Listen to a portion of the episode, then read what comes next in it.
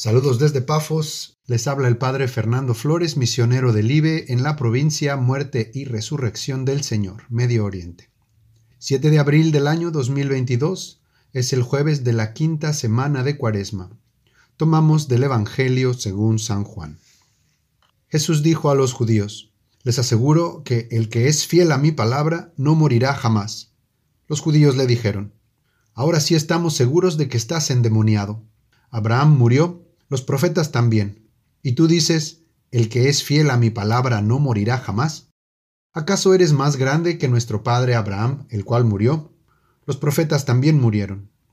¿Quién pretendes ser tú? Jesús respondió, Si yo me glorificara a mí mismo, mi gloria no valdría nada. Es mi Padre el que me glorifica, el mismo al que ustedes llaman nuestro Dios, y al que, sin embargo, no conocen. Yo lo conozco y si dijera no lo conozco, sería como ustedes, un mentiroso. Pero yo lo conozco, y soy fiel a su palabra. Abraham, el padre de ustedes, se estremeció de gozo esperando ver mi día. Lo vio y se llenó de alegría. Los judíos le dijeron, ¿Todavía no tienes cincuenta años y has visto a Abraham? Jesús respondió, Les aseguro que desde antes que naciera Abraham, yo soy.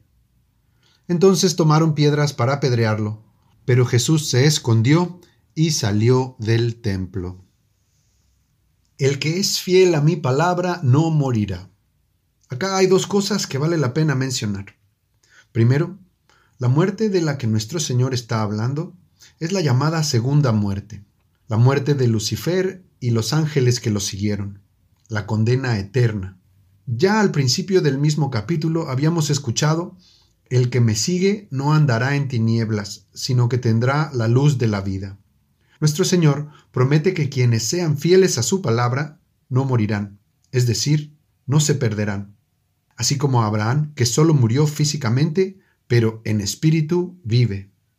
Y segundo, en el Salmo 88, David pregunta, ¿quién vivirá sin ver la muerte? ¿Quién se librará de las garras del abismo? A esto podemos responder, el que es fiel a la palabra de Cristo. Pero, ¿cómo ser fiel? La palabra de Cristo, contrario a lo que muchos cristianos afirman, es más que lo que está escrito en la Biblia. La palabra de Cristo es la doctrina que Él mismo transmitió a los apóstoles y estos, a su vez, por el Espíritu Santo, transmitieron a la Iglesia. Y eso no quedó todo escrito en la Biblia. Una de las tantas razones por las que nuestra religión se distingue y francamente se destaca de las otras, es porque, aparte de la Biblia, tenemos también un catecismo, manual de salvación, y una tradición que nos aseguran la continuidad de la verdadera doctrina y la salvaguardan para futuras generaciones. Es decir, quien quiera salvarse, que crea y que haga lo que enseña la Iglesia Católica, que viva con fe y rectitud, practicando la virtud y esforzándose por alcanzar la santidad. Esta doctrina es la verdadera religión, religión por la cual derramaron su sangre Cristo y los apóstoles. Ese es el modo más seguro de ser fiel a la palabra de Cristo. Con lo dicho, entendemos entonces el peligro de ser infieles a esta palabra.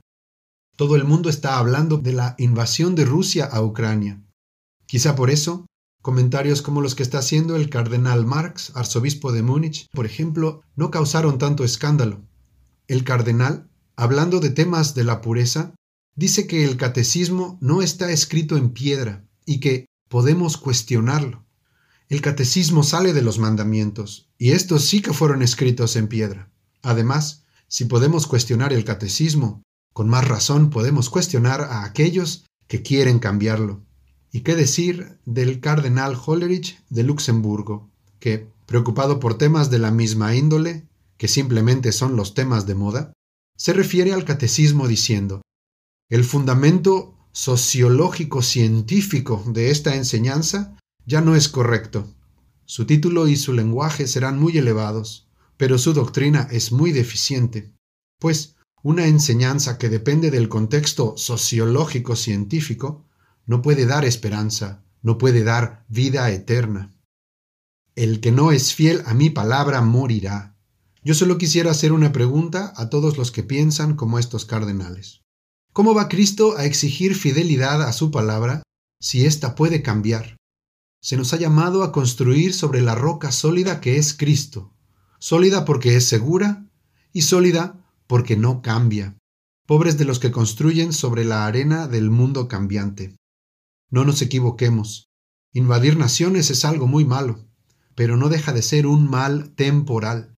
En cambio, pervertir la doctrina de Cristo hace de este mundo una selva oscura sin camino recto, como dijera Dante, y las almas que se pierden, se pierden por toda la eternidad. También escuchamos que le dijeron hoy a nuestro Señor, Ahora sí estamos seguros de que estás endemoniado. Esta no es la única ocasión en que acusaron a Jesús de estar poseído. Incluso, solo unos versículos atrás, le habían llamado también samaritano, que equivale a acusarlo de romper la ley. Pero hoy llama la atención especialmente la paciencia con la que Cristo acepta las injurias. Al respecto, tenemos el comentario de tres santos. San Juan Crisóstomo dice, la lección para nosotros es de ser severos en lo que se refiere a Dios, pero descuidados de nosotros mismos.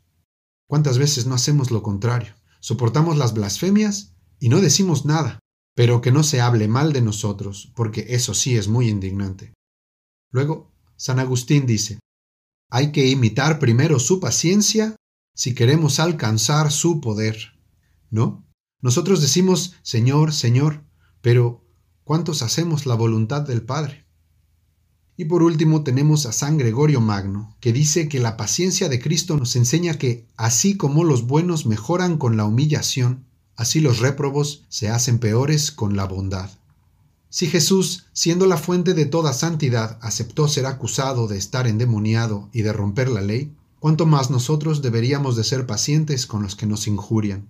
Quizá no estemos endemoniados, pero pensemos en cuántas veces cometemos faltas influenciados por el maligno. Entonces, aceptemos dichas humillaciones para así expiar por nuestras faltas.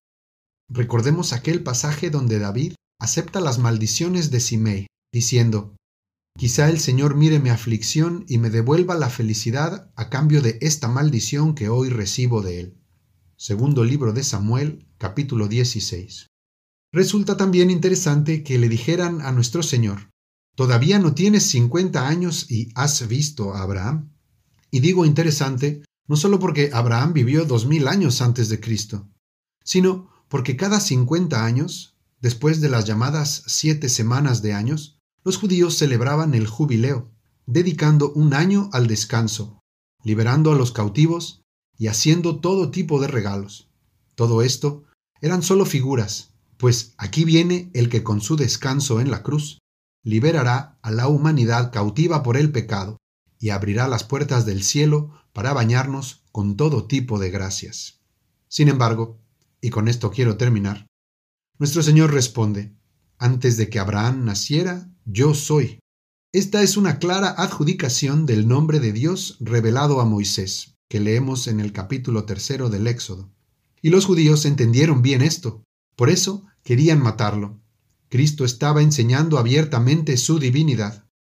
Cristo nos revela al Padre, para que, conociéndolo, también nosotros podamos cumplir su voluntad, y así podamos ser como Él quiere que seamos, y no como nosotros queremos ser, que somos tan fácilmente movidos por las influencias del demonio, del mundo y de la carne. Cristo todo lo refiere al Padre. Dice, es el Padre quien me glorifica, si aceptamos la honra del mundo, o peor aún, si nos procuramos su gloria, eso solo nos alejará del plan divino de salvación. Ya sabemos que, entre más nos apeguemos a las enseñanzas del Divino Maestro, más nos odiará el mundo. Si persiguieron a la cabeza, también perseguirán al cuerpo. Pero nosotros debemos preocuparnos única y exclusivamente de lo que piensa Dios, fieles a la recta doctrina, que es más que un punto de referencia, es el ancla que asegura nuestra nave para que no acabe a la deriva en esta tormenta. Pidamos entonces, por intercesión de María Santísima, por el pueblo de Dios que quiere escuchar su palabra, y por aquellos responsables de proclamarla, para que por medio de ella tengamos todos vida eterna. Amén.